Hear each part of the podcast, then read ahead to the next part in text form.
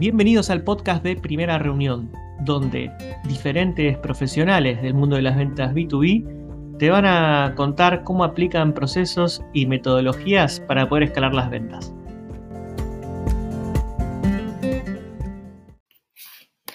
Bienvenidos a un nuevo episodio de Primera Reunión, em, episodio especial. Bueno, siempre digo que, todos que el episodio es especial.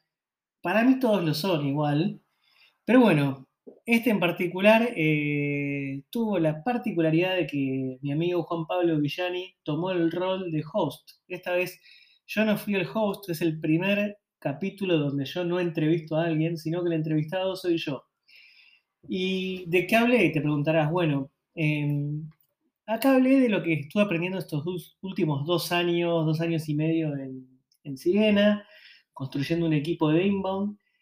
Eh, al principio hablo un poquito de la teoría, de algunas cuestiones más teóricas de, inbound, de, inbound 6, de calificación, y después cuento los cuatro desafíos que tuve eh, en la medida que fuimos creciendo en Sirena, formando el equipo de, inbound.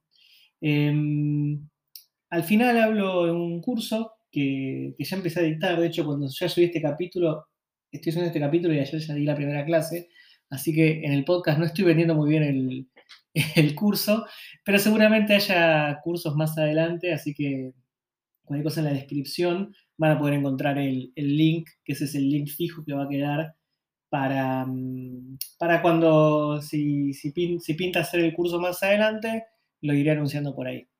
Bueno, eso es todo, espero que lo disfruten eh, y se diviertan con mi experiencia en este caso. Un saludo.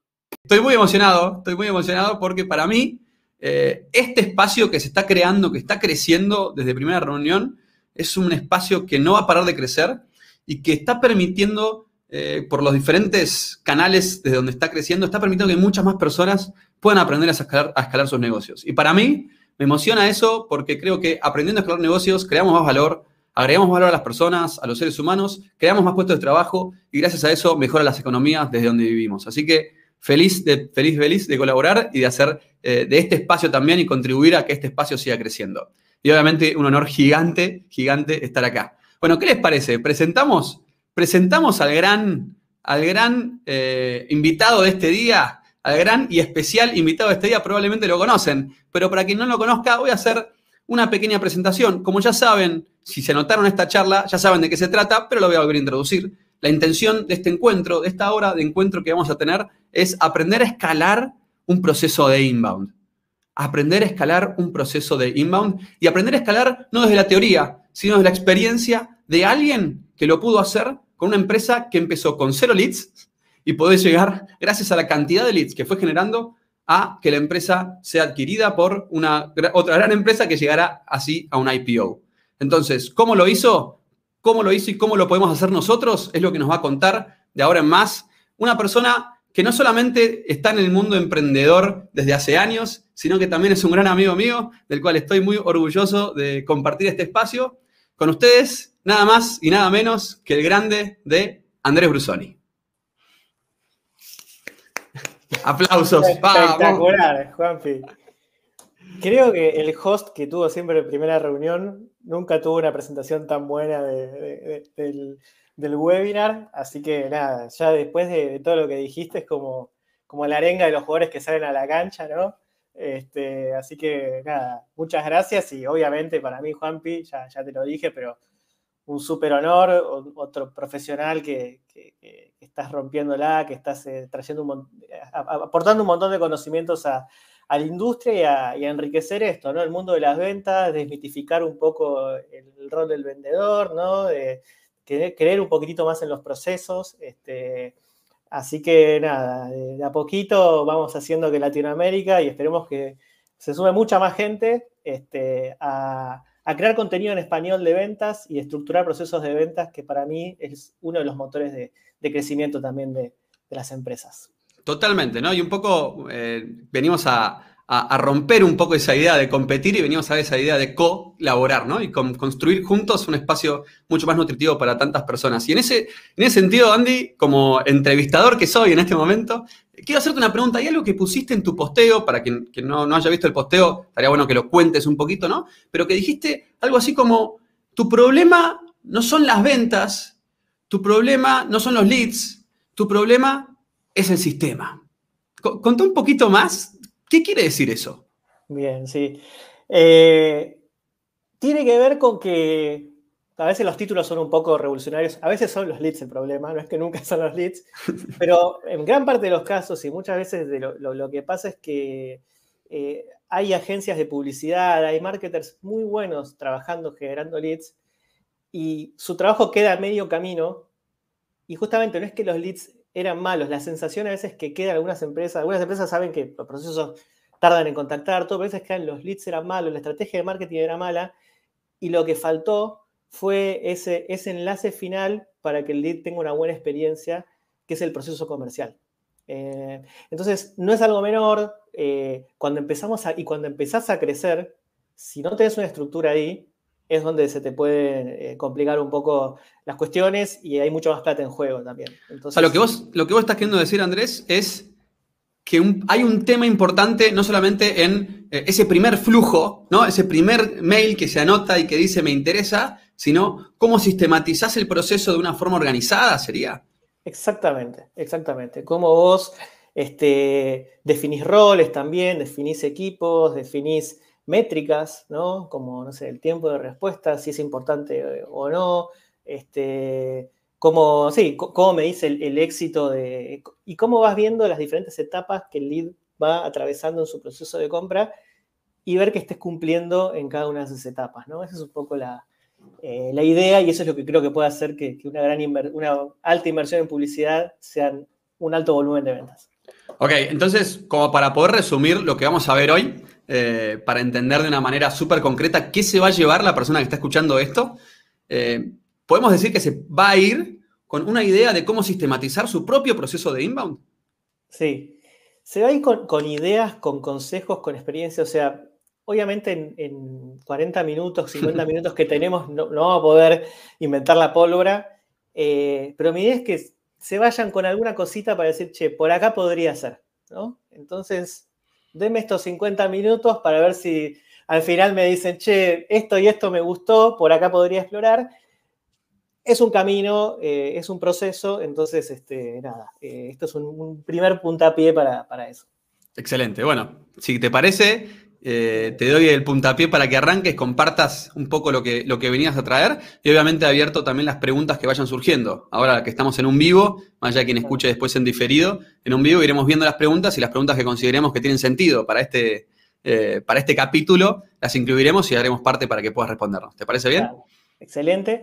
Antes de compartir, una cosa importante es, esto voy a contar desde mi experiencia en Sirena y obviamente no es que lo que yo hice en Sirena es lo que todas las empresas tienen que hacer, sino que depende mucho de, tu mercado, de tu tamaño de cliente, ¿no? Yo voy a contar, voy a tratar de extrapolar algunas cosas afuera de Sirena, pero consideren que esta experiencia la voy a contar en una empresa cuyo perfil de cliente es una pequeña empresa, pequeña y mediana empresa, este, bueno, que, tiene una necesidad, por lo general, bastante eh, urgente, apremiante de, de comprar, digamos, ¿no? Eh, entonces, ese es un poco eh, eh, el, universo y cuando veamos cada pauta podemos de última pensar si puede aplicar o no, cada uno puede pensar eso, pero digamos, tengan ese, esa, esa sección. Tu ejemplo está basado, obviamente, está basado 100% en tu experiencia y al mismo tiempo tu ejemplo se va a centrar en esos potenciales clientes que están interesados en, esa, en ese que solucionás y tienen el problema de una manera presente. Como que están activamente interesados. No es que uno sale a lo outbound en frío a ver si la persona, si pegamos justo con la persona que le interesa esto, ¿no? estamos hablando de una persona, un cliente, o un potencial cliente, perdón, que puedes, que, digamos, que tiene esta necesidad y puede ser que esté explorando este servicio que ustedes brindan como posibilidad de contratos. Exacto. Exacto. Justo, mira, ahora voy a empezar a compartir, pero una de las primeras cuestiones que voy a hablar es una pequeña diferencia de outbound porque siempre acá eh, hablamos mucho de lo que es outbound, como decís vos, a buscar clientes, Pero acá vamos a hablar un poquito más de, inbound, ¿no? Em, una primera cuestión que quiero también, que está, está, vinculado con esto que decís es, hay dos tipos de lead inbound. A ver, lead inbound es lo que decís vos, es clientes que vienen a nuestra empresa con un interés de conocernos. Hay dos tipos de lead. Uno es el de contenido. Por ejemplo, el de contenido es una persona que eh, nosotros, como esto, como este webinar. Webinar de primera reunión es un sitio de contenido. Imagínense que yo vendiera eh, servicios de automatización de marketing, pero vos venís acá eh, porque estás interesado en, el tema que voy a hablar, que tiene que ver con la automatización, por ejemplo. No quiere decir que vos estés teniendo un problema de automatización de marketing y quieras comprar, ¿no? Entonces, ¿qué quiere, decir con esto? Vos a la hora de contactar un lead de contenido, eh, un lead que vino a vos por un webinar o por un evento, eh, o no sé, porque estuvo visitando el blog, no quiere decir que tenga una necesidad urgente. Entonces, este proceso, yo lo que me voy a enfocar más que nada es en este segundo caso dentro del contenido, que es esos leads que, como vos bien decías, están con un problema, vieron nuestra solución y quieren saber de nuestra solución. Hay una intención de compras en nuestra solución. El tema, para mí la palabra clave es eso, ¿no? O sea, en, inglés siempre se le dice intent, nivel de intent, ¿no? Nivel de intención. ¿Qué nivel de intención tienen tus prospectos a la hora de generar eh, ese, o, generar esa conversación o esa demo o esa vez que tenés una reunión? Y acá lo que vas a, salvar a Andy es un intent o un nivel de intención relativamente alto, ¿no? Exactamente, un, un intent alto. Sí, mi consejo es, si alguno está viendo esto y no está haciendo nada de inbound o está haciendo publicidad, sí recomiendo que el contenido eh, tiene que ser una parte central de tu estrategia. O sea, empecé a escribir sobre los temas que a tu audiencia le interesen eh, y empecé a hablar con esas personas que les interesa, que eso sería lo que sería una, Esos leads son una mezcla de inbound y outbound para mí. Son la, mezcla perfecta entre inbound y outbound. Los leads que vieron un contenido que nosotros proporcionamos y que, bueno, queremos hablar. Bueno, antes, primero, Inbound Outbound, esta presentación, eh, por ahí la vieron los que vieron el webinar de Tito Bort, si no lo vieron, lo recomiendo. Eh, estaba esta presentación, está en, está en inglés, pero básicamente lo que yo quiero dividir es, primero hablar del proceso de compra, ¿no? Y qué diferencias tienen inbound y outbound en el proceso de compra. Entonces, generalmente el proceso de compra de un cliente, vamos a ver la línea naranja, ¿no? Vamos a enfocar en esto. qué, qué quiere decir? un cliente dice, bueno, cuando está en su proceso de compra, primero no sabe que tiene un problema, después se da cuenta que aparece un problema y dice, esto eh, lo quiero cambiar, esto, este, tengo una piedra en el zapato, sería este this sucks, sería, tengo una piedra en el zapato, para poner una traducción más polite, y después dice, esta persona lo tiene que resolver.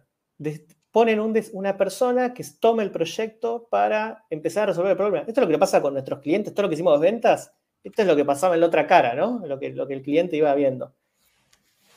Una persona toma el proyecto, define los criterios para, mm, para hacer eh, la, compra de la herramienta, lo que quieran comprar, se evalúan las opciones, se toma una decisión, se hace la compra. Este es el proceso de compra. Ahora, ¿qué es lo que, vamos a, qué es lo que pasa normalmente? Outbound, que es todo lo que vimos, nosotros estamos enfocados acá. En que el cliente no sabe que tiene un problema o está teniendo una piedra en el zapato. Es muy raro, por ahí nos pasa a veces, que vos estás haciendo outbound y justo das con, con alguien que estaba evaluando opciones o definiendo unos criterios de compra. No es lo más normal, digamos, ¿no? Pero viene cuando sabes prospectar, ¿no? Como que cuando sabes prospectar y encontrás tácticas de prospección que, que, lo haces de una forma metodológica y estratégica, sí podés probablemente estar más cerca de una intención alta eh, que quizás no conoce la, tu herramienta o, que, una herramienta la soluciona pero prospectando bien uno podría, pero es el menor de los casos. Exactamente, exactamente, exactamente. Este es, la mayor parte de los casos viene el otro, pero sí, eh, cuando vos conoces un poco más la industria y sacaste más información de tus prospectos y todo, es más probable que vos te puedas acercar hacia, hacia esos niveles más avanzados. Normalmente en inbound, ¿qué diferencia tiene? Los leads que, que vengan a pedir un demo request van a estar en este estadio, que puede ser el de acá a la izquierda, que es, che, estoy necesitando resolver el problema, pero no sé bien cómo todavía, pero yo sé que tengo un problema acá y que me asignaron a mí para resolverlo, ¿no? Tengo un problema de comunicación con mis clientes y me asignaron a resolverlo. Y podés tener este otro que ya estuvo viendo información en tu sitio de internet, vio los competidores, vio todo, y viene y te, quiere hacer cinco preguntas para cerrar, ¿no? Entonces vos tenés todo este, este universo ¿qué tiene ventaja y desventaja? Si vos te toca este de acá, lo bueno es que si no, cerrás en poco tiempo. O sea, el que, te toca acá lo tenés que cerrar en poco tiempo y es un cierre rápido este, y no tenés que dar tanta vuelta, no hay, no hay tanta ida y vuelta entre el, interna del cliente. Ahora, si te toca uno de acá, sabés que el proceso va a ser un poquito más lento, la chance de cerrar es un poquito más baja también, pero lo bueno es que vos podés definirle los criterios de compra. Eso es una cuestión súper interesante que con mi equipo lo, charlamos un montón, pero es esto, cuando nosotros tratamos de aprovechar, de sacar ventaja de los que por ahí nos tienen tanta urgencia en ayudarles a crear su proceso de decisión, digamos, ¿no? Pero bueno, es otro, es, un tema. de alguna manera, quizás como para decirlo de otra manera, eh, lo que estás queriendo decir, Andy, es como hay un, hay un trabajo como consultor de acompañarlo en ese proceso, ¿no? De que, de que pase de estar, necesito esta solución, a tener eh, una claridad de qué, qué, proceso existe o qué solución existe para resolver esa problemática o qué nivel de problemática está teniendo, ¿no? ¿Sería por ahí? Exactamente. Eh, un fenómeno que cada vez se da más es que los clientes vienen más informados. Hay más información en Internet, hay, muchas más opciones y de nuevo es esto. Nos pasa y pasa un montón que un cliente te pide el demo cuando yo vio, se, investigó 10.000 sitios. En Inbound pasa un montón eso. Entonces, el rol del vendedor eh, es un rol, yo lo llamo de consultor, y es alguien, y eso después voy a hablar un poco, pero lo, lo cuento igual ahora, es un rol em, de entender los procesos muy bien de los clientes y poder desafiar un poco al cliente también.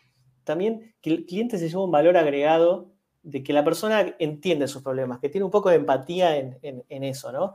Eso es un fenómeno que en ventas, o sea, yo digo acá inbound, pero también en outbound se está dando. De hecho, Hotspot entrena a sus vendedores, la mitad de su entrenamiento es hacer las cosas que sus clientes hacen, los hacen hacer un sitio web a los vendedores. Entonces, es un fenómeno. Eh, hay un libro que tienes ahí atrás que se llama The Challenger Sale, que te habla de eso, justamente, que es el vendedor eh, desafiante, que, desafía, que entiende, y los clientes van a valorar más eso. O sea, dentro de nuestro proceso de venta, eso es algo que van a valorar un montón. Me, gustó esa, tomo esta, esta, doble combinación que dijiste, Andy, ¿no? De, eh, por un lado, que challengea, que desafía, desafía desde una perspectiva de consultor, con una actitud consultor, eh, y al mismo tiempo que desafía, que en ese desafiar muestra su authority, en ese desafiar muestra también la utilidad de para qué está ahí o por qué puede estar ahí, al mismo tiempo empatiza. Al mismo tiempo se centra en entender la problemática que tiene y no asumir, ah, porque yo soy consultor y yo ya sé, no hace falta que me digas nada, yo ya sé lo que tenés, pasa a vos, ¿no? Es como, hay una especie de, eh, pará, entiendo y desde ahí te desafío. Y no te desafío porque yo me siento y yo ya pasé por esta, ¿no? Como que hay una especie de combinación ahí interesante que tal como estás contando, ¿no? Che, en vez de pararte de arriba, vivilo, sufrilo y pregunta también empatiza. Me gusta mucho esa combinación. E, e incluso pasa esto, muchos de los que están acá venden software o venden productos innovadores para los clientes. Los clientes no tienen un proceso de compra, no saben cómo implementar esas soluciones. Entonces, el vendedor tiene que entrar en ese rol. Y otra cosa interesante, y eso es lo que hace uno de los vendedores de mi equipo, que se llama Arturo, que el otro día charlábamos eso, es él le hace ver al cliente tres pasos adelante. Entonces le dice, mira, hoy, ok, hoy estás esto, pero mañana te va a empezar, entonces, que eso obviamente tiene que ver con el pitch de somos nosotros los que te vamos a ir acompañando en ese camino y no los competidores, básicamente. Pero bueno, este, esa es un poco la, cuestión ahí del vendedor, como dar valor. Y yo eh, eh, en el equipo eh, empujo mucho la transparencia también con los clientes, en los procesos de venta, en decir esto va a ser así, esto no, y eso los clientes los valora, lo valoran mucho. Este, y es un, algo que yo creo que cambia y que rompe los esquemas de vendedor tradicional, que es lo que yo por lo menos combato en una de las, mis, batallas de primera reunión. Así que nada, vamos, antes de, de adentrarnos en la experiencia, vamos a hacer una radiografía rápida del lead inbound. ¿Qué es lo que es importante? Energía en resolver. El cliente que está inbound tiene un proceso de compra, eh, vino por, por vos porque hay algún proceso de compra en marcha tiene una energía en resolver. Nosotros tenemos que tratar de que esa energía la pueda canalizar con una buena experiencia en nosotros. Y eso vamos a hablar un poco. Lead informado, que es lo que hablábamos recién. O sea, investiga, investiga. Ciclo de venta más rápida. Mejor tasa de cierre. Eh, va a tener un lead inbound en general. Y la calificación, vamos a hablar un poco. Una, una excepción que quiero decir acá es, se habla mucho de la calificación BANT en general, que es eh, B por budget de presupuesto, A por autoridad. N de necesidad, o sea, T de timing, o sea, T de tiempos. Calificar en inbound por necesidad y por tiempo está bien, o sea, tiene lógica, che, lo que necesitas, lo que yo te doy lo necesitas, la T de tiempo, eh, cuál es tu framework de proceso de compra para que más o menos ver si te hago follow-up o si realmente tengo una oportunidad acá. Ahora, por presupuesto, ahí yo digo, si estás vendiendo, si vendes productos súper tradicionales y conocidos, tiene lógica verificar por presupuesto. Ahora, si vendes una solución innovadora, vos por ahí todavía el cliente no ve todo el valor. Entonces, no descartes todavía por presupuesto. O sea, no, no, vayas todavía a descartarlo por, presupuesto. Y la, y de autoridad en inbound en Outbound es súper importante, por ejemplo, eh, por ahí tener que hablar con el decisor cuando vas a contactar a alguien. En Inbound, vos podés tener un pasante que el CEO o el gerente de marketing le dijo, investigame esto porque tenemos que resolver esto, pero hacemos una lista de tres proveedores. Entonces, si vos descalificás a alguien por autoridad y decís, no, vos, este, no, no, te das la reunión por esto, estás, y, pasa un montón eso. ¿eh? Es muy normal en los procesos de inbound que venga una persona que tiene tres competidores y, este, entonces haga la, tablita, compare los, te compara a vos con otros dos y presento eso en la...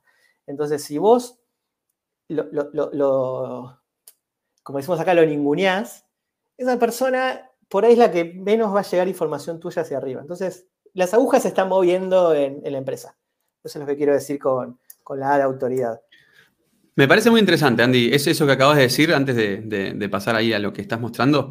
Eh, me parece muy interesante esto de poder eh, entender cómo cualificamos, porque a veces cualificamos con, reglas que nos trajeron y cuando no las validamos, eh, quizás nos estamos perdiendo caminos mucho más amigables y que al mismo tiempo igual tiene sentido cualificar, porque quizás algunos de los que están escuchando ya cualifican, tienen un proceso, bueno, chalenguemos ese proceso fijémonos si estamos calificando por authority, y cuando decimos authority decimos la persona con la que vamos a tener la reunión no tiene un cargo de decision maker, que no por eso lo frenemos, ¿no? que no por eso lo frenemos, creo que ahí, ahí hay, un, hay, una, hay, un, hay un gran problema si lo hacemos por esa manera, pero también hay otro camino que es la gente que no cualifica.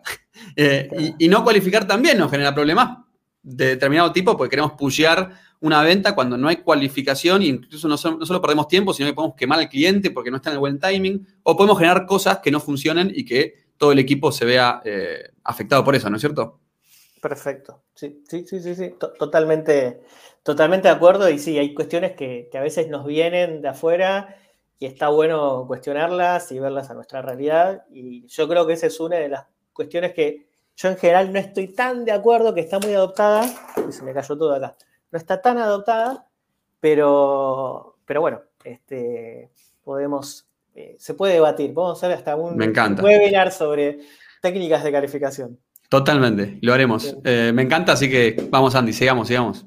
Bueno, lo último, antes de ya ir, perdón, eh, una intro un poco larga, básicamente calificar inbound y outbound, ¿cuál es la gran diferencia? Esto lo saqué de este libro es mi libro de cabecera. Si van a hacer inbound, en realidad vean este libro y después vean este webinar de Sales Acceleration Formula de Mark Roberts. Eh, dice, es algo, lo explica muy claro. ¿Cómo es la calificación en inbound? En inbound vos sabés que hay necesidad. Tu problema es saber si el cliente que está hablando es un buen fit para vos.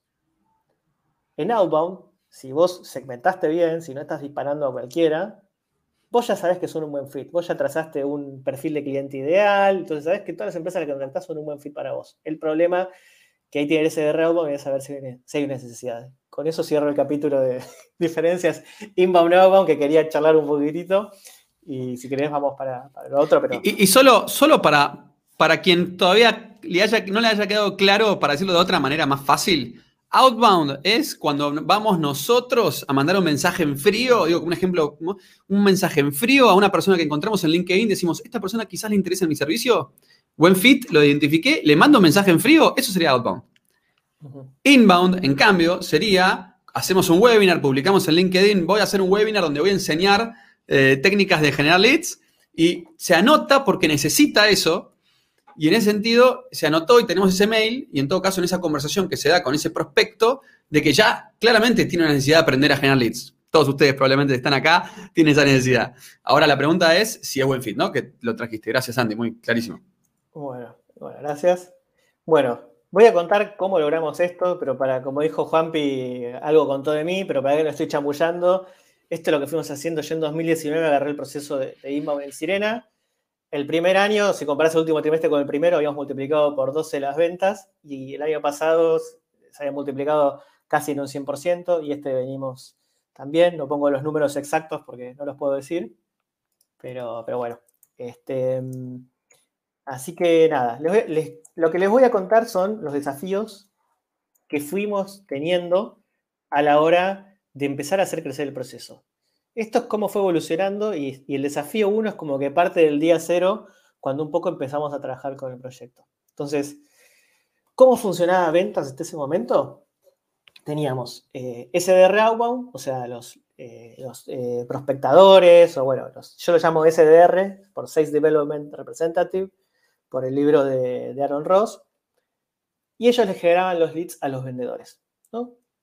¿Qué pasa? Empezamos a recibir mucho tráfico inbound, muchos leads inbound, porque empezamos a sacar productos más vinculados con WhatsApp, bueno, no importa. Básicamente es como que empieza a crecer el volumen de inbound. Entonces la primera reacción fue cuando entraba un lead inbound, eh, se lo dábamos al vendedor y el vendedor lo tomaba. Ahora, ¿qué desafíos nos trajo eso? Ineficiencias, porque los vendedores estaban eh, tomando leads que no eran calificados, o sea, hablaban con cualquier lead y por ahí tenían una llamada y se dan cuenta que en realidad estaba buscando otra cosa. Eh, y lo otro es que había mucha ausencia de métrica en el proceso de inbound. También había muy poquitito, pero nada, tomaban y vos no sabías cuánto habían convertido, de dónde venía, viste, era todo un mundo nuevo. Entonces, esta fue la primera, eh, así es como que empezó el, proyecto, ¿no? Entonces ahí dijimos, bueno, ¿qué hacemos? Desafío 2, empecemos a calificar a los leads con un SDR. Entonces lo que pusimos fue básicamente cómo funcionaba ahora el proceso. El SDR outbound le generaba los leads a los vendedores, pero los de inbound pasaba por un equipo de personas que en ese momento lo que hacíamos nosotros, lo que hacen muchas empresas de, software as a service ahora es, vos entrabas a Sirena, dejabas tus datos y te daba una call de 15 minutos, pero con un calificador. en ese momento era eh, Joana la persona que lo hacía, eh, y este, vos agendabas 15 minutos con ella y charlabas. Y ella te decía, bueno, ¿y qué dudas tenés? No sé qué. Y ahí veía un poco si el cliente era fit. ¿Cuáles son los desafíos acá? Me encanta eso que leo ahí, ¿eh? Me parece crucial. Bien. Primer punto, y esto es clave, y es la delgada línea, y una de las cosas que si vos tenés un SDR inbound, tenés que trabajar bien fuerte, es calificar, no es vender. Entonces, vos lo, que, lo único que tiene que vender el SDR inbound es la reunión. Entonces, lo que tenés que hacer es em, que entienda bien que su rol es ver si el cliente cumple o no con ciertos criterios de calificación que tenés que definir después. Em, entonces, ¿qué es lo, ¿por qué? ¿Por qué digo esto? Porque normalmente cuando el lead, recuerden esto que les digo, el lead viene con una energía, con una intención de resolver muy fuerte. Entonces el lead va, no es como algo aunque vos lo agarrás con la guardia baja, ¿viste? Y vos le haces y dice, bueno, dale, me interesa, qué sé yo. Acá el lead viene con preguntas y lo va a bombardear al SDR. Lo que tiene que pasar ahí es que el SDR le tiene que poner bien la expectativa. Mira, vamos a tener una call muy rápida. Yo para, para ver qué necesidad tenés, yo para ver con qué eh, vendedor de la empresa te, oriento, para ver si, si tiene sentido que sigamos avanzando en los próximos pasos, ¿estás de acuerdo? Y ahí entender, hacer las preguntas para poder hacer la calificación.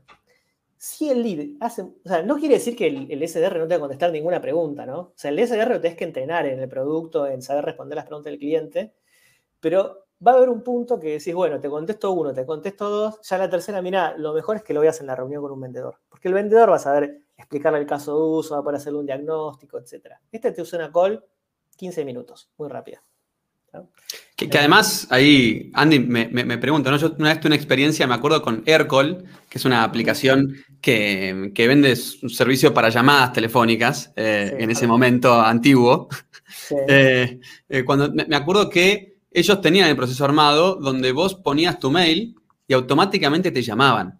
O sea, automáticamente apenas ponías tu mail, tu teléfono, te llamaban el mismo segundo de una persona que cualificaba. Entonces, hacer ese tipo de trabajos de, eh, cualificar, pero enseguida, apenas la persona que esté caliente, es como, como muy potente. Y, esa llamadita corta, la intro es importante, ¿no? Porque, porque como tratar de entender si lo que está queriendo hacer la persona es venderte o está queriendo, eh, o está queriendo entender la problemática para poder entender a quién pasarte o, si, hay fit o no hay fit. Por eso me parece genial el, punto y ahí, de hecho, destacan la frase de Victoria, dice, lo único que tiene que vender el SDR inbound es la reunión. perfecto, vamos. y, en, ese, sentido, si querés, una preguntita que, hay otras que las vamos a responder más adelante, pero ahora una preguntita que, que empiezan a hacer es, ¿Esto que estás enseñando, Andy, sirve también para empresas de servicios? Sí. O sea, para mí sirve siempre que recibas eh, consultas, solicitudes. Esto que voy a hablar es, si vos recibís consultas, solicitudes, sirve. Porque mm, vos, a ver, esto que estamos dando de calificación, vos tenés que... E, el concepto de SDR que, habla Aaron Ross en su libro Predictable Revenue, eh, además de definir un proceso, está el tema de optimizar el uso de la agenda de tus vendedores. Entonces, si vos todos los leads se los mandás a un vendedor y no definiste antes qué es un lead, o sea, cuáles son las condiciones para que empecemos a hablar con un, prospecto, vas a generar ineficiencia, vas a generar incluso vendedores un poco más no tan satisfechos con el trabajo o, o menos satisfechos que si vos le decís a un vendedor, mira, yo te voy a dar leads, pero ya vas a tener una persona que te los calificó antes, entonces ya vas a ver que cumplen ciertos requisitos y vas a enfocar tu tiempo y tu energía, que es tan valioso, que es tan difícil conseguir a alguien con tus habilidades, en vender. Este, y que ese trabajo te lo haga otra persona, digamos. Entonces, este, eso le va a generar más ventas, más ventas a nosotros, vamos a estar todos felices, etc. Y comiendo perdices. y comiendo perdices. Así que sí, eh, lo, recomiendo también, eh, de nuevo, cuando tenés volumen y se justifica un volumen entrante de, cuestiones. Y ahí, ahí, ahí ande una pregunta que hacen que también tiene sentido con esto que estás trayendo ahora de criterios de calificaciones. ¿Qué, recomendí, ¿Qué recomendarías para hacer una mejor calificación? Es decir, cuando estás calificando mal, porque estás haciendo una calificación, pero quizás hay, hay variables que quizás no están tan buenas hay variables que sí están buenas hacer. Si tenés alguna especie de ejemplo con eso, sería buenísimo, si se te ocurre una idea. A ver, lo mejor es sí tener un, algo definido, un criterio definido. Em, yo para definir esos criterios es más hablar con los vendedores y decir, che, ¿por qué estas no estaban calificadas? Por tal y tal, o por qué sí.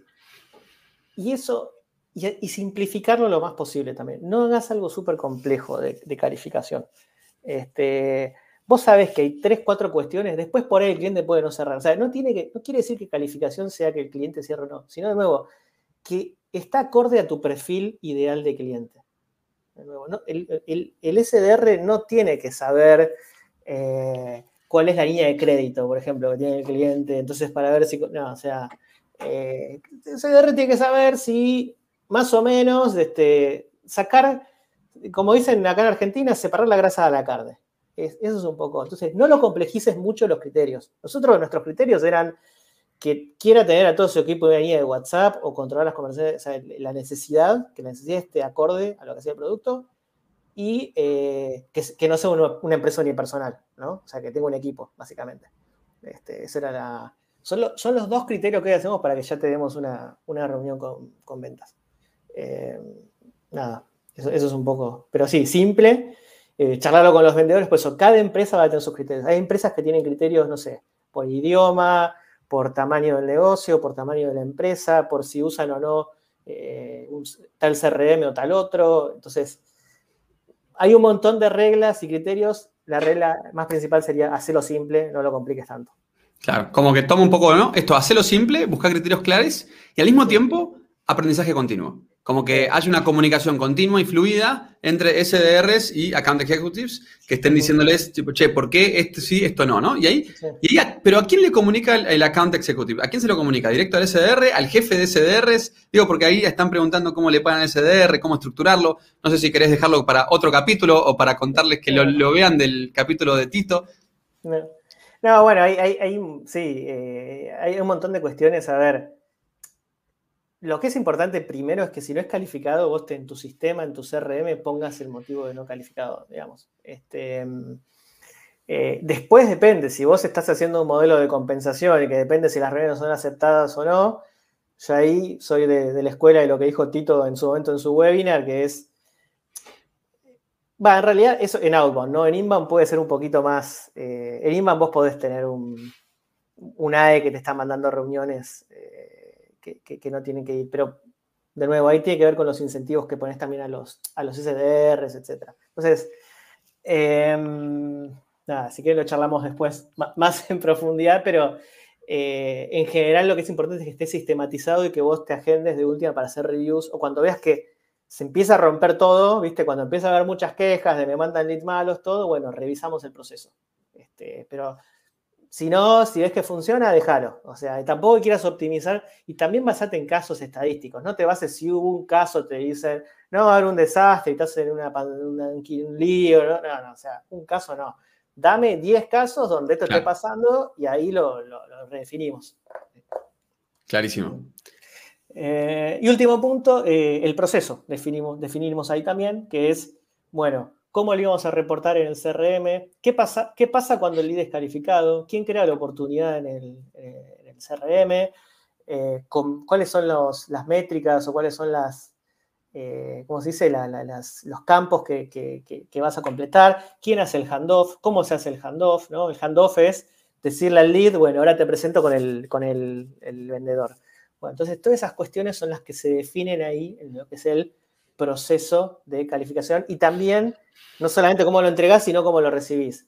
¿Cuántas llamadas de teléfono le hago? ¿Cómo, ¿Qué canales uso para contactarlo? Este, nada, eso también es, otra de las cuestiones que, definís ahí en el proceso.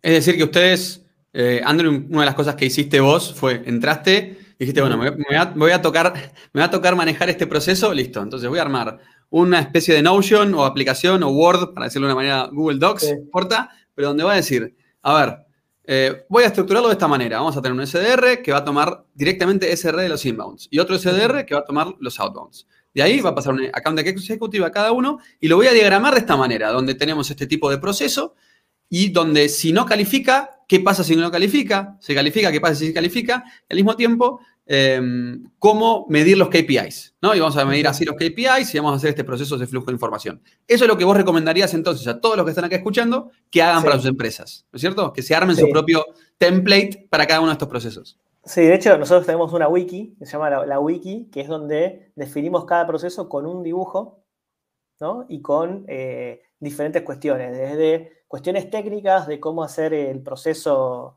ABC, qué apretar en el CRM, ahí usamos Loom, que es para grabar videos, este, hasta también cuestiones de contenido, como diciendo, che, todas las veces nos ponen esta objeción. ¿Qué decimos ante esta objeción? ¿Cuál, ¿Por dónde puede salir de esta objeción? Entonces, todo lo que vas aprendiendo lo que está bueno también es que mm, tengas esa mentalidad de que haya una, cultura de aprendizaje continuo para que esas cuestiones también las vayan subiendo ahí y eso pueda permanecer actualizado. Pero si vos después tenés que eh, sumar gente al equipo y sobre todo remoto, que hoy es como que donde más se suma, esos documentos son claves. Me surge la duda, Andy, no, no la preguntó nadie, están preguntando cosas buenísimas, que probablemente algunas las tomemos más para el final, pero la pregunta mía es, ¿cada cuánto se juntan para hacer este aprendizaje? O sea, pues uno va volcando un montón de cosas a, ese wiki, ¿no? ¿Qué, tienen? ¿Una reunión semanal, una reunión quincenal para ver este tipo de aprendizajes? Mira, es, no es un proceso fácil porque cada uno está con sus cosas y tenés que cerrar y cada uno tiene sus presiones de, objetivo, entonces como que, no sé, en mi caso cuesta. Em, nosotros lo que tenemos ahora es como una persona que, que es la encargada de los procesos y la documentación, que se llama Sales Enablement, pusimos una persona. Me gusta entonces, Claro, entonces es el dueño, eh, Leandro, que es el chico que hace esto, él es el dueño de la wiki.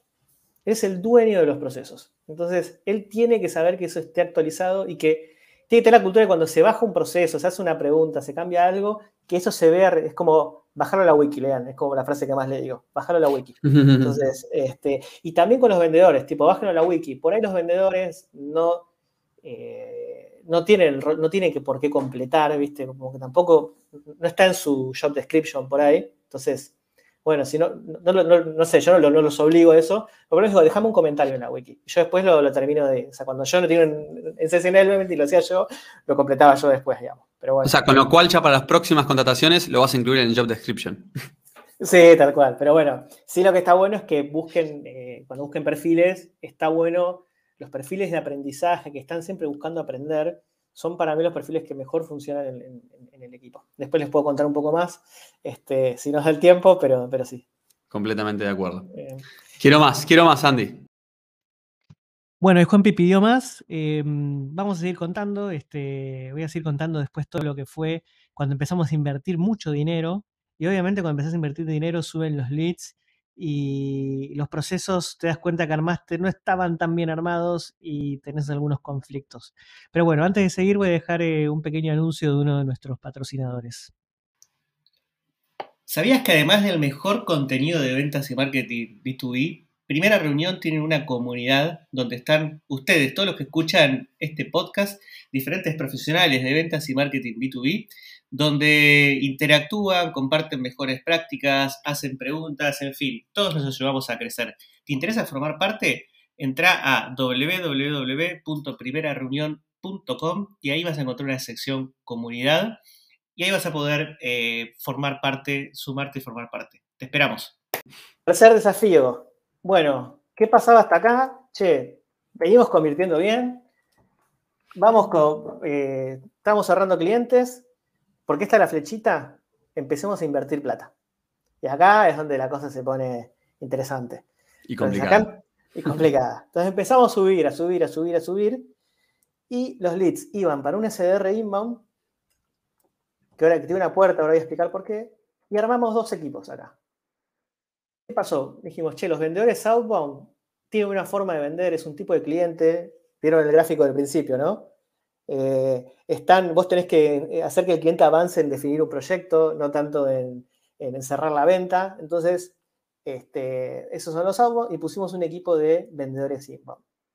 Entonces, eso implicó, por un lado, contratar perfiles comerciales, que mis recomendaciones para contratar perfiles, nosotros hay otro webinar que hicimos con Lautaro hace ya dos años, que contamos cómo hemos escalado el proceso outbound. Bueno, ahí justo estábamos empezando este proceso y así es como escalamos inbound, que fue contratación, usamos mucho plataformas de freelancer para crecer rápido, para contratar. Em, mi recomendación es que busques perfiles con skill de coachability, o sea, que quieran aprender. Eh, el libro este que les conté tiene un ejercicio muy bueno para la entrevista ver un poco si la persona tiene un perfil de coachability, que es, obviamente es una entrevista, pero te dice, mira, vos decir a la persona que te piché la empresa, dale un feedback, fíjate cómo toma el feedback, ya ahí tenés una primera impresión de cómo, cómo se toman los feedbacks, seguí con la entrevista, viendo todo lo que quieras ver, y al final volver a decir que te haga el pitch. Dice, si cambió un poquitito en base al feedback que vos le diste, imagínate lo que puede cambiar. O sea, si en una hora cambió esto, imagínate lo que puede cambiar en un año.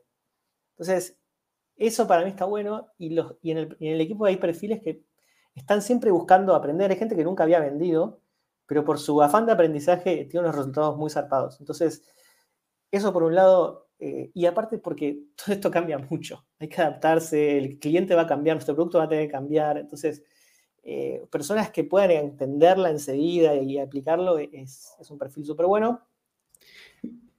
Y ahí tomo una cosita, Andy, que es eh, una recomendación. Si no me equivoco, creo que vos me lo recomendaste.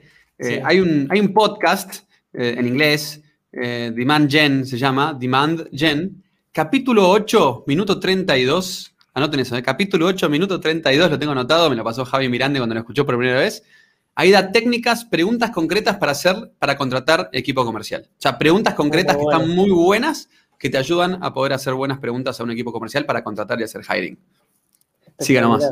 Espectacular. Bueno, no, entonces eso, eso me parece eh, importante. Eh, después que conozca mucho el cliente, para mí, sobre todo si hace ese inbound, que conozca los procesos del cliente de nuevo. Si tuvo, si vendes cuestiones vinculadas con redes sociales, si tuvo experiencia como community manager y sabe todos los quilombos que tiene un community manager, perdón, todos los líos, eh, nada, eso está bueno porque va a poder empatizar mucho más.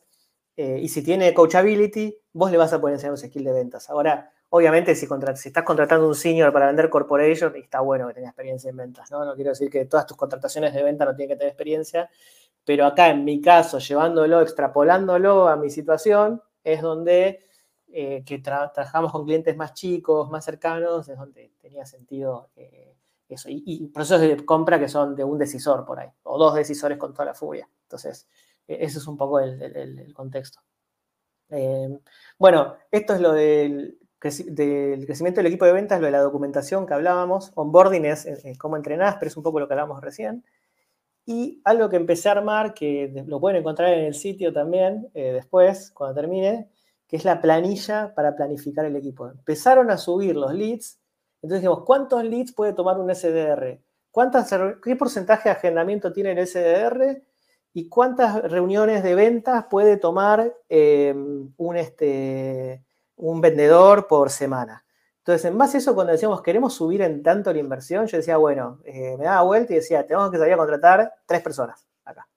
Em, pero bueno, eso me parece clave que desarrollen el suyo si van a empezar a escalar, porque se, puede, les puede pasar si no que se les colapsa todo, se les hace un, embudo.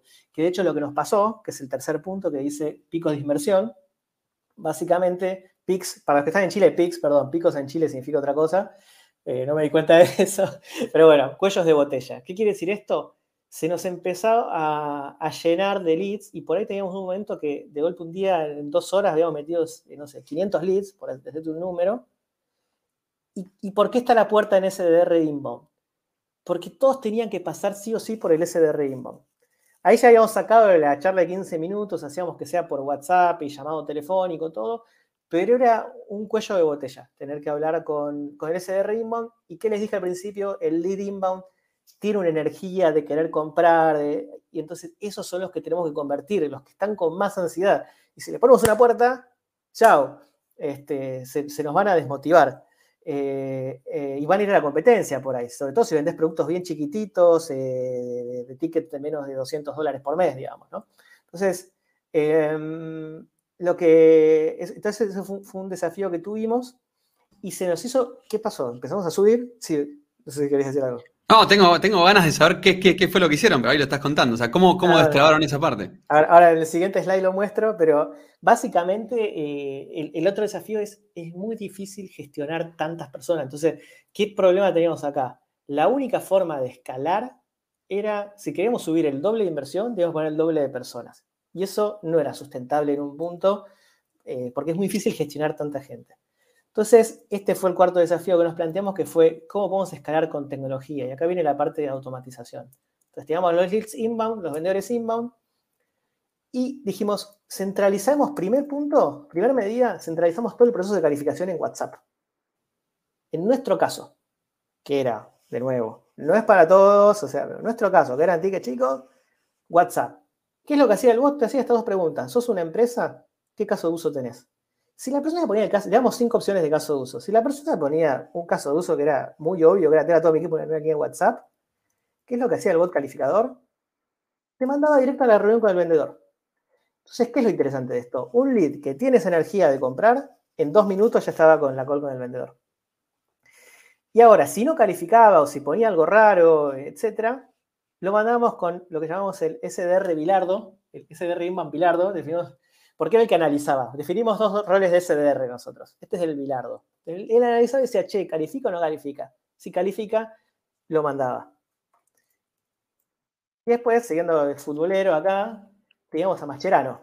¿Qué es lo que hacía Mascherano? Mascherano se mete en el bot calificador y ve todo lo que hay y etiqueta, o sea, genera un scorecard, una, una, métrica de en qué estado se quedó cada lead y también los que ve que se trabaron, pero en realidad avanzaban, los trata de meter de nuevo en el, a, mandarlos a Bilardo o a que agenden la reunión. O sea, había gente que le decíamos, che, agendó una reunión y no agendaba. Bueno, ahí aparecía Machi y decía, dale, agenda la reunión y nada, y ahí veíamos qué pasaba. Pero obviamente, ¿qué pasa? Este proceso, eh, perdemos leads, perdemos oportunidades de venta y algunas vamos a perder. Pero nos, nos permitió que no tengamos que escalar tanto con SDR, que los leads pudieran tener una respuesta inmediata. Entonces, a la larga, el, resultado es, es positivo. Y, creo que ahí tomo, tomo algo, ¿no? O sea, si, no sé si tenés la métrica o no, pero siempre las métricas que dicen que eh, la velocidad con la que puedas tomar el lead en caliente aumenta la probabilidad de que puedas cerrar esa venta. No, me, no, me, para de pasar de. Igual soy, soy casi cerrado cuello de palo, ¿eh? pero, pero cuando mando un presupuesto, pido un presupuesto en realidad y me lo responden a la semana. Eh, y, después de una semana me, y, pido información y me responden tarde y cuando en el momento estoy, estoy como con esa necesidad, ¿no?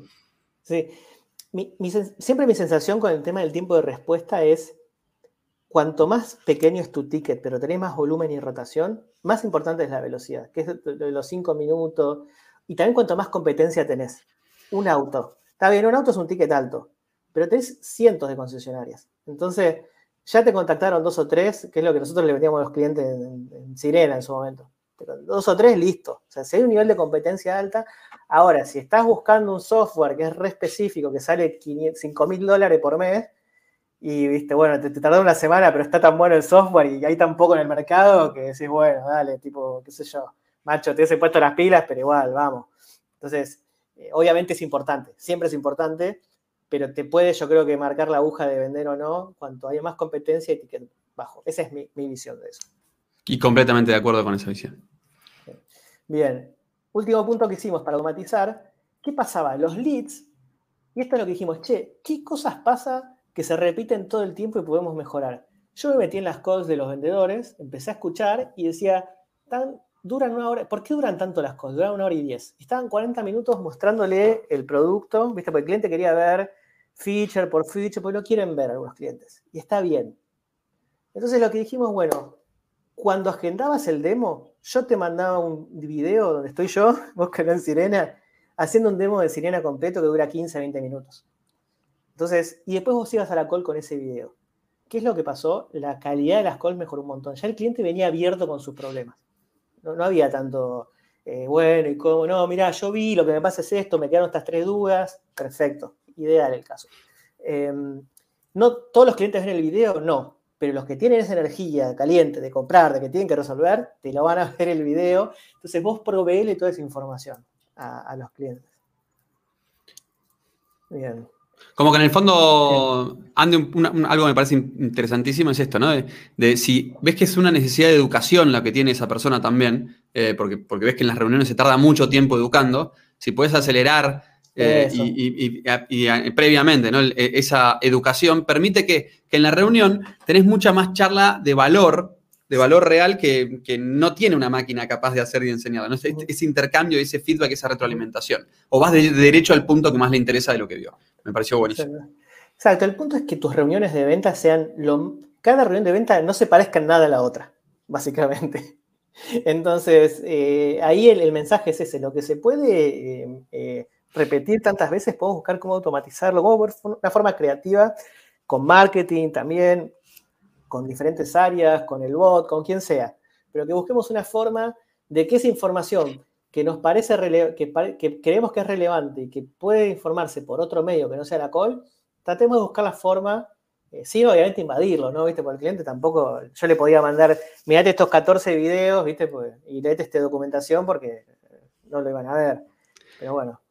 Andy, lo que acaba de decir, para mí, eh, o sea, hoy dijiste dos frases que me las llevo para dejar una pared, ¿no? Era el objetivo.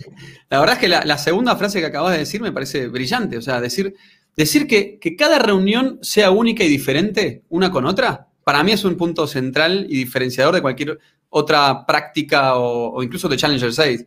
Eh, a, veces tiene un poco una mirada diferente. Por eso me encanta lo que estás diciendo, porque comparto 100%. Ahora, ¿sabes qué me pasa? Miro todo lo que estás diciendo y me dan ganas de entender cómo poder aplicarlo, cómo poder convertir esto en una aplicación real y, poder bajarlo a tierra, porque a veces creo que hay muchos puntos que estás conectando y me parece interesantísimo como, no sé, sea que puedas apoyarme con templates, puedas pasarnos estructuras, eh, modelos de sueldos, de comisiones, de bonos, de todo eso.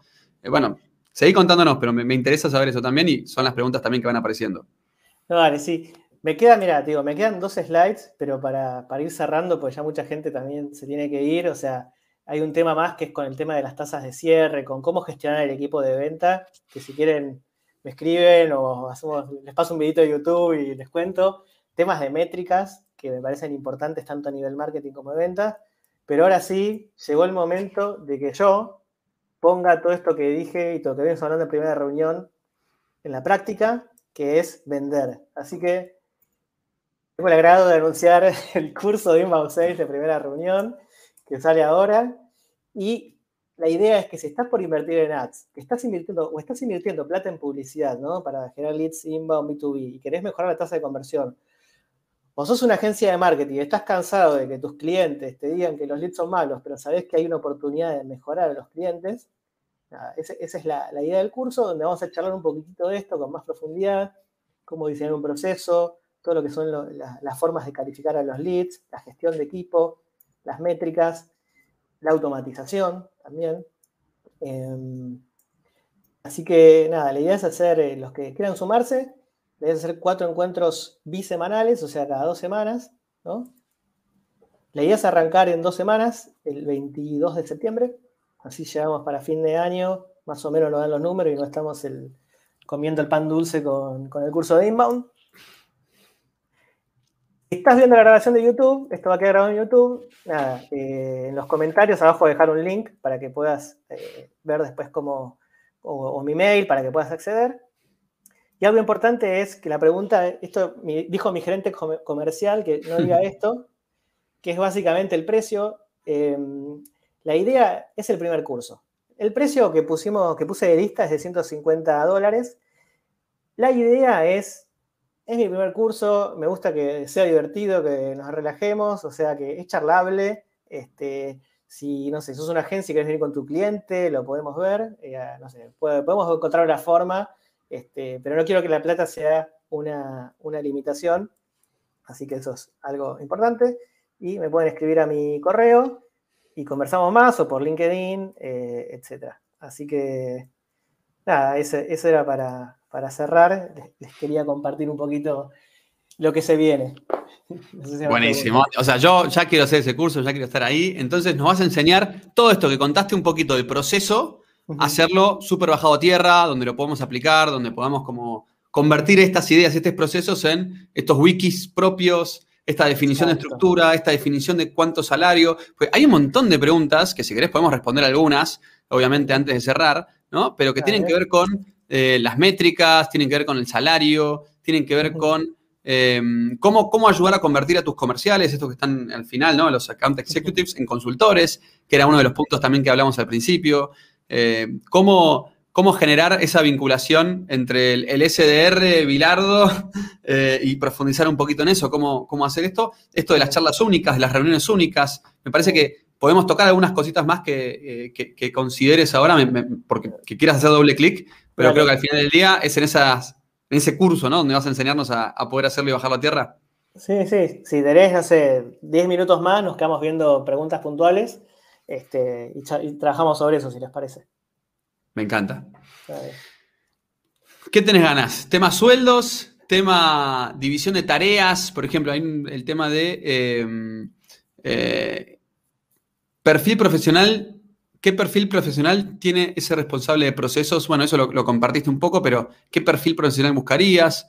¿Cómo haces una estructura salarial de SR inbound? Eso, eso me parece que es un tema interesante, ¿no? Sí. Eso es un tema interesante y siempre tuvimos ese desafío con lo que es la estructura salarial de SDR Winman porque es muy difícil. Eh,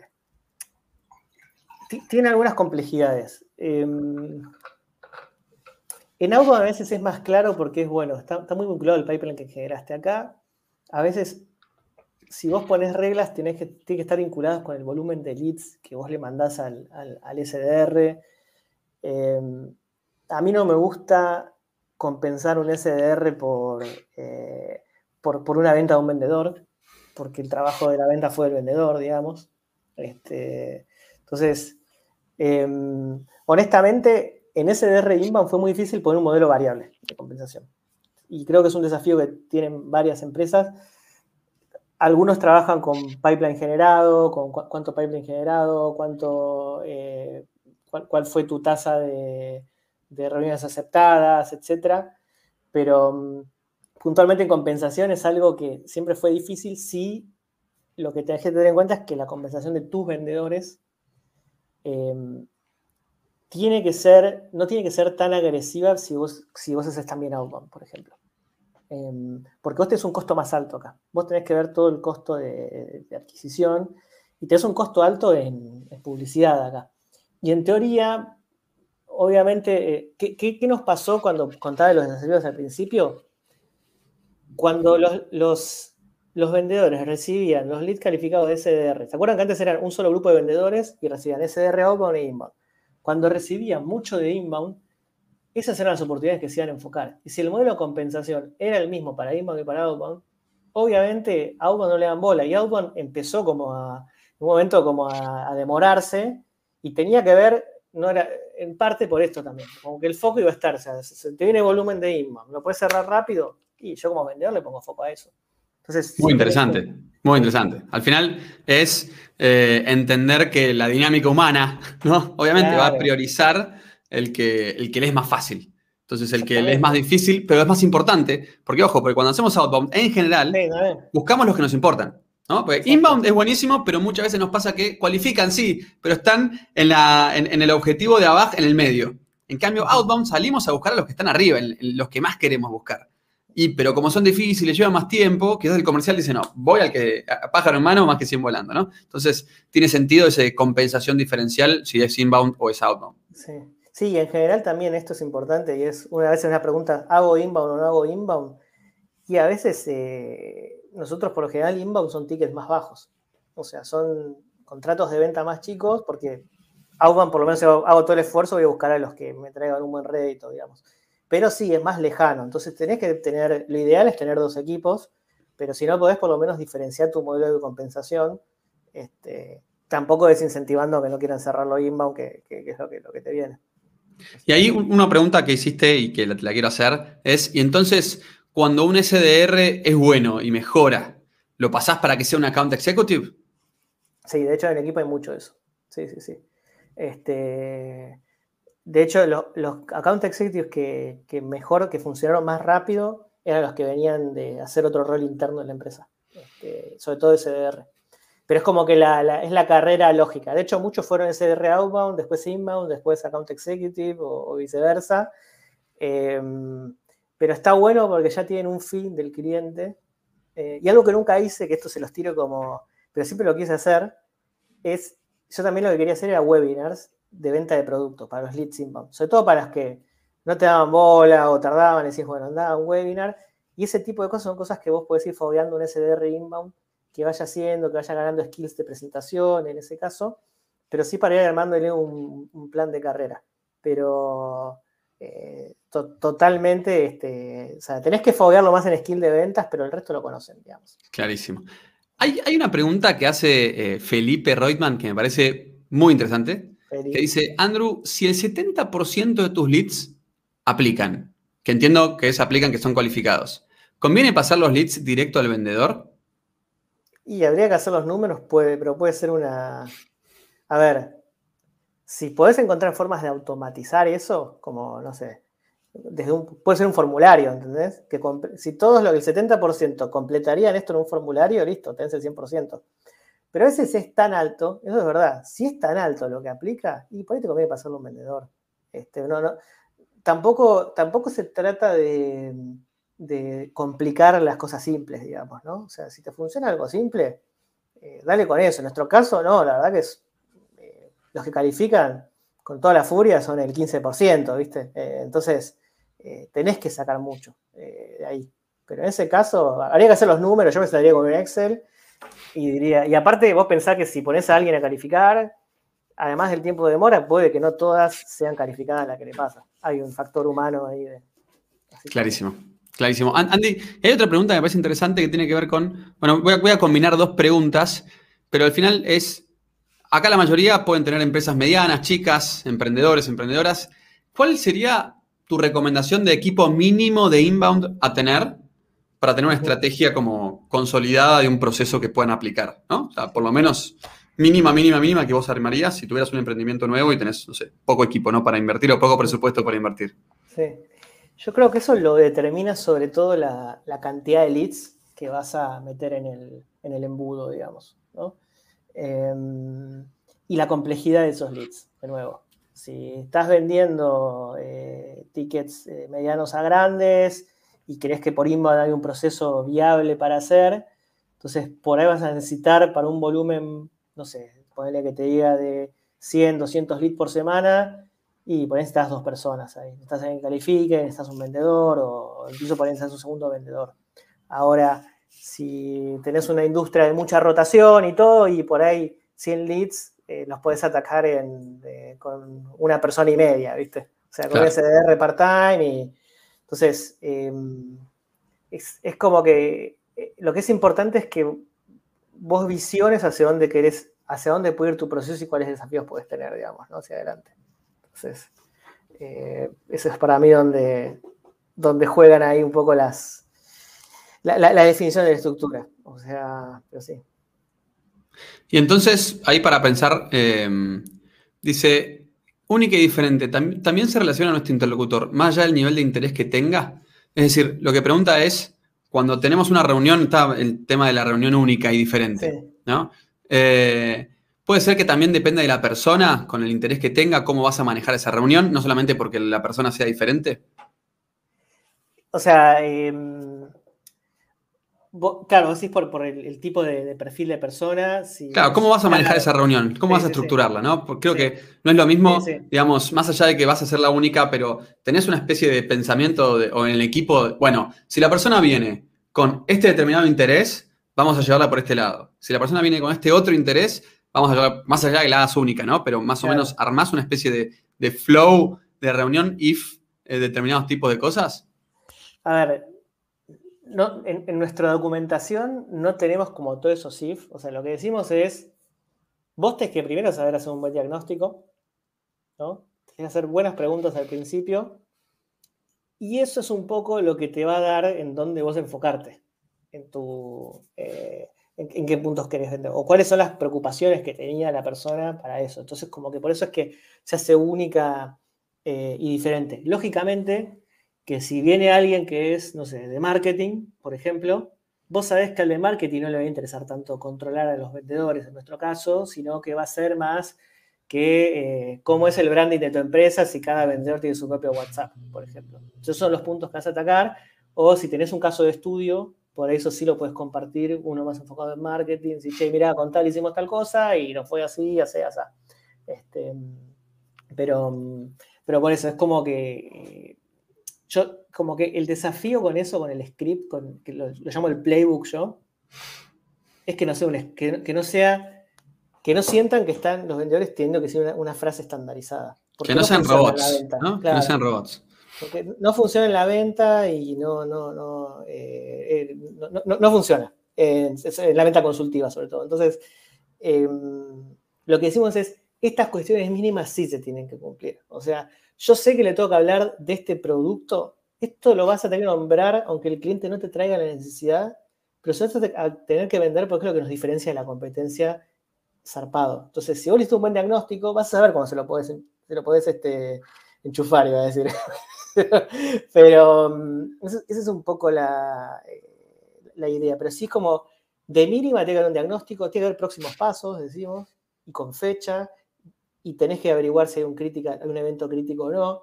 Este, de mínima tenés que decir este feature, este otro, y cuáles son los, eh, los requisitos de la letra chica de nuestro contrato. Se la decimos en la primera call, eso, por ejemplo. Este, porque sabemos que la call, que uno o dos calls se vende el contrato. Entonces, como que eh, tenemos ciertas eh, reglas ahí, pero no, no, es el pitch que dicen los vendedores.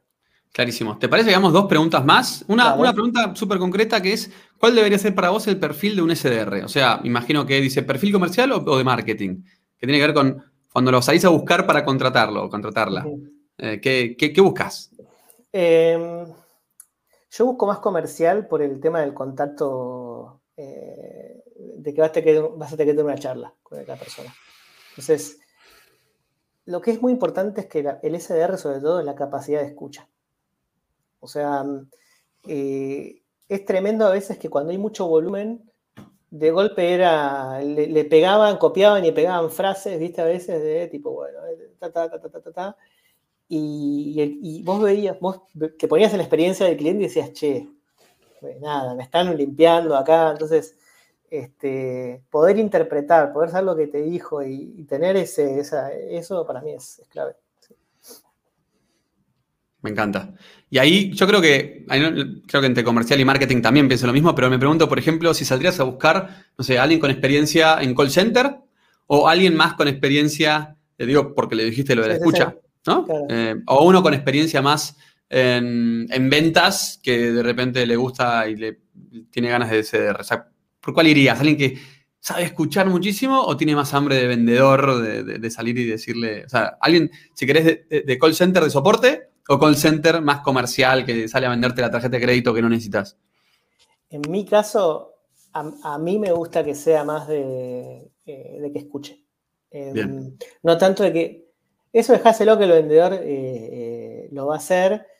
Y de nuevo, es, es como que los leads hoy, el, aliento a comisión cada vez les, gusta menos, ¿viste? Entonces, como que tenés que buscar un rol más de escucha, más empático, más que interprete bien las necesidades y total, la persona de nuevo tiene la energía de inbound, entonces vos aprovechás esa energía y derivalo, eh, hace que venga hacia vos y desplazalo por tu organización. Como que en el fondo el SDR que pondrías en el outbound sería el de vendedor y el de inbound sería el que escucha, ¿no? El de soporte. Sí, Interesante.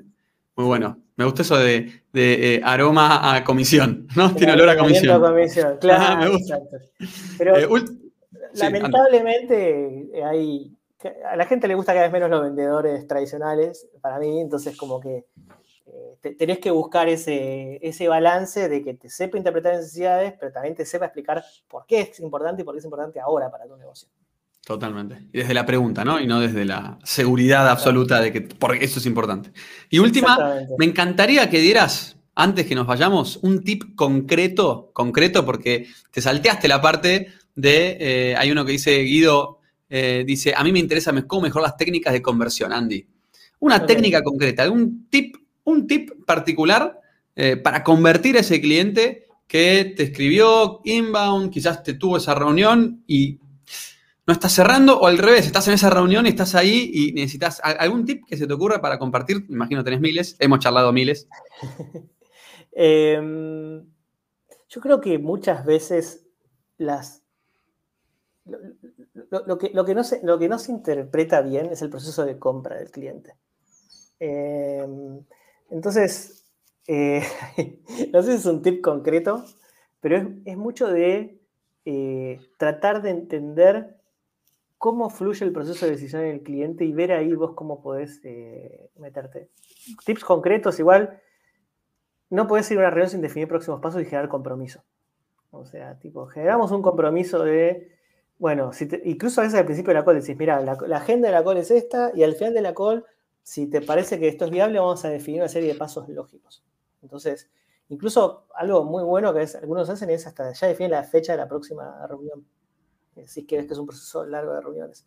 Pero ya buscar el compromiso y los sí del cliente, esos, esos compromisos, eh, está bueno. Em, hiper concreto eso, Andy. O sea, vuelvo a decirlo, esto grábenselo a fuego Especialmente hay Víctor que pregunta eh, qué libros pueden faltar, no pueden faltar para los que estamos iniciando. Así los que están iniciando, por favor, nunca se vayan de una reunión sin tener un compromiso futuro de encuentro. Sea de llamada o de encuentro físico o de, algo donde haya un compromiso concreto, ¿no? No se vayan sin cerrar la fecha de la próxima reunión. Ley. O sea, ley.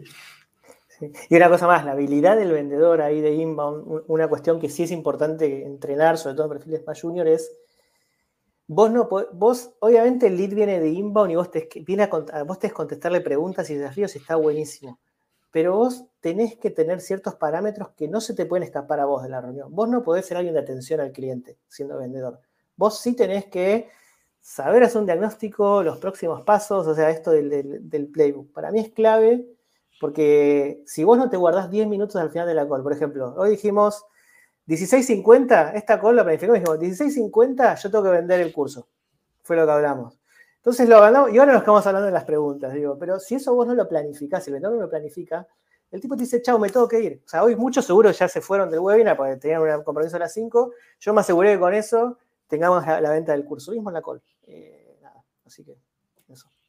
Me encanta. ¿Te parece que cerremos con libros que recomendamos? Ahí nos pregunta Víctor. Eh, ¿qué, libro recomendamos?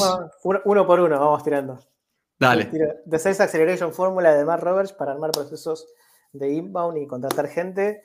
De hecho, habla mucho de contenido, de cómo hacer con los leads de contenido, cómo hacer un, acuerdo con marketing, que está muy bueno. Ese es uno de mis libros de cabecera.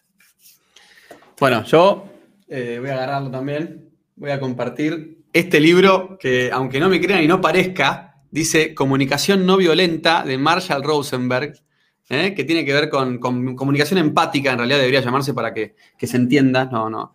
Eh, y es para mí una, el mejor libro, fácil de entender, un framework súper clave de entender las necesidades humanas, de entender cómo entablar una conversación de manera empática, de manera que el otro realmente se sienta escuchado y de manera que realmente uno comprenda al otro. Desde esta framework, esta actitud, eh, para mí es, es pase y todas las personas de mi equipo en Regrow eh, lean este libro como parte de, la, de, la introducción. Bueno, ¿Hacemos uno más cada uno? Dale. Desafío del libro. Gap Selling, me gusta mucho, es muy simple, está en inglés, todavía no tiene traducción al español es un libro muy bueno para dárselo a vendedores o, bueno, si estás empezando tu proceso de venta. Eh, no es tan largo como Spin Selling, que es otro libro que, está muy bueno. Gap tiene algunas cosas de Spin Selling, pero es como que lo que hace Keenan, que es el que lo escribe, dice, mira, la venta es un lugar donde el cliente está, donde quiere ir, y vos tenés que llenar ese, ese gap, digamos. Ese gap es como una grieta. Este, ese lo recomiendo porque es simple y está bueno para dárselo a alguien del equipo que sepa inglés y que se entienda. Bueno, y vamos a hablar, eh, ya que nombraste Spin, iba a nombrar Spin, pero no lo vamos a nombrar al Spin, entonces, que como que queda como bonus Spin.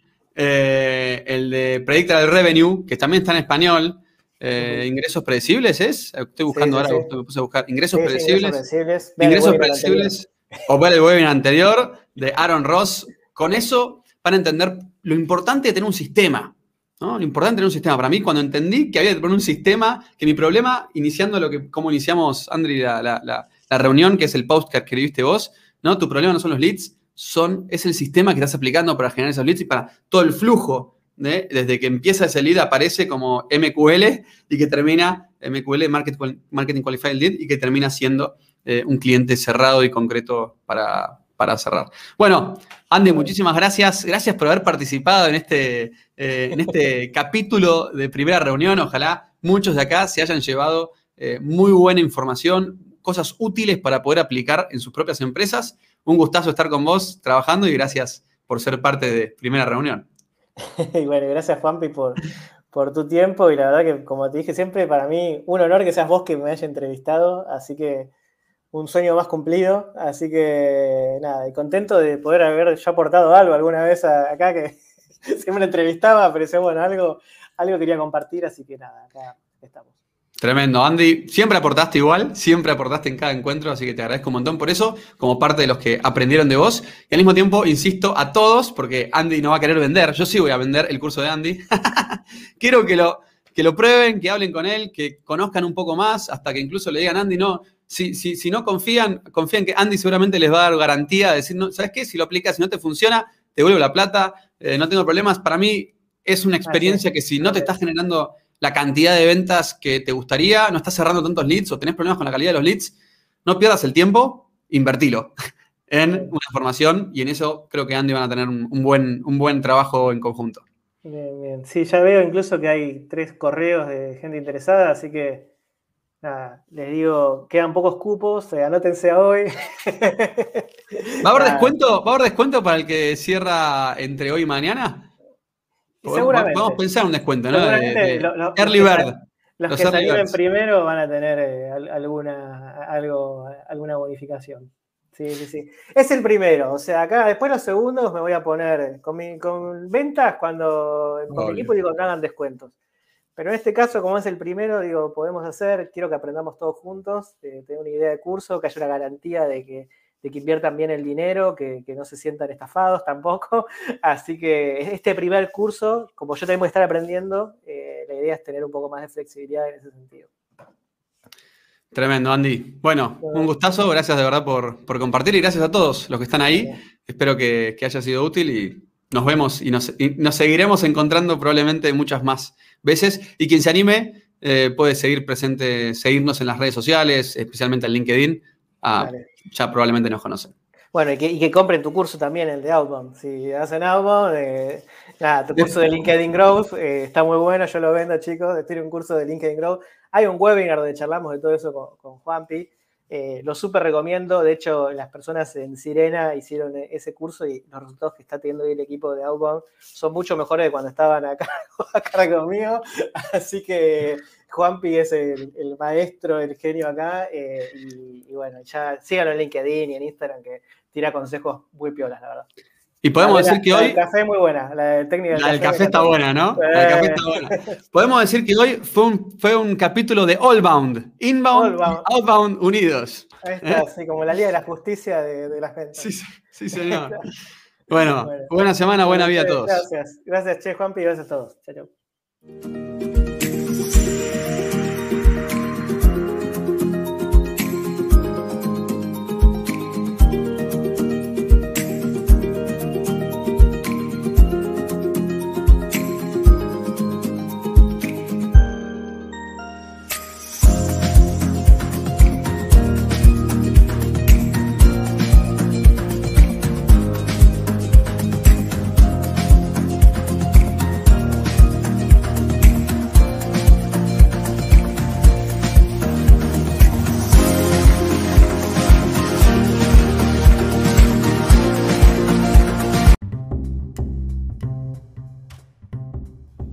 Muchas gracias por haber escuchado otro capítulo del podcast de Primera Reunión. Si estás escuchando este audio, seguramente es porque hayas escuchado todo el capítulo, así que espero que te haya servido el contenido. Si te interesa seguir recibiendo contenido, te puedes suscribir a este canal de podcast según lo estás escuchando en Spotify, en Google o en Apple. Eh, también te invito a visitar nuestro sitio donde hay mucho más contenido de ventas, que es primerareunión.com. Em, y también eh, tenés nuestro canal de YouTube, Primera Reunión. Cualquier cosa, si querés hablar conmigo, me encantaría conectarme y conocerte. Mi correo es andres.primerareunión.com o bien por LinkedIn me encontrás como Andrés Brusoni con doble Z. Te mando un saludo y gracias.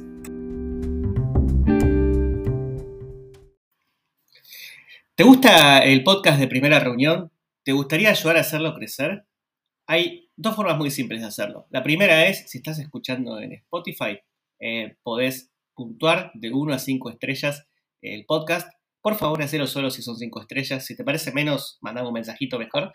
Eh, y la otra es eh, compartiéndolo con tus colegas.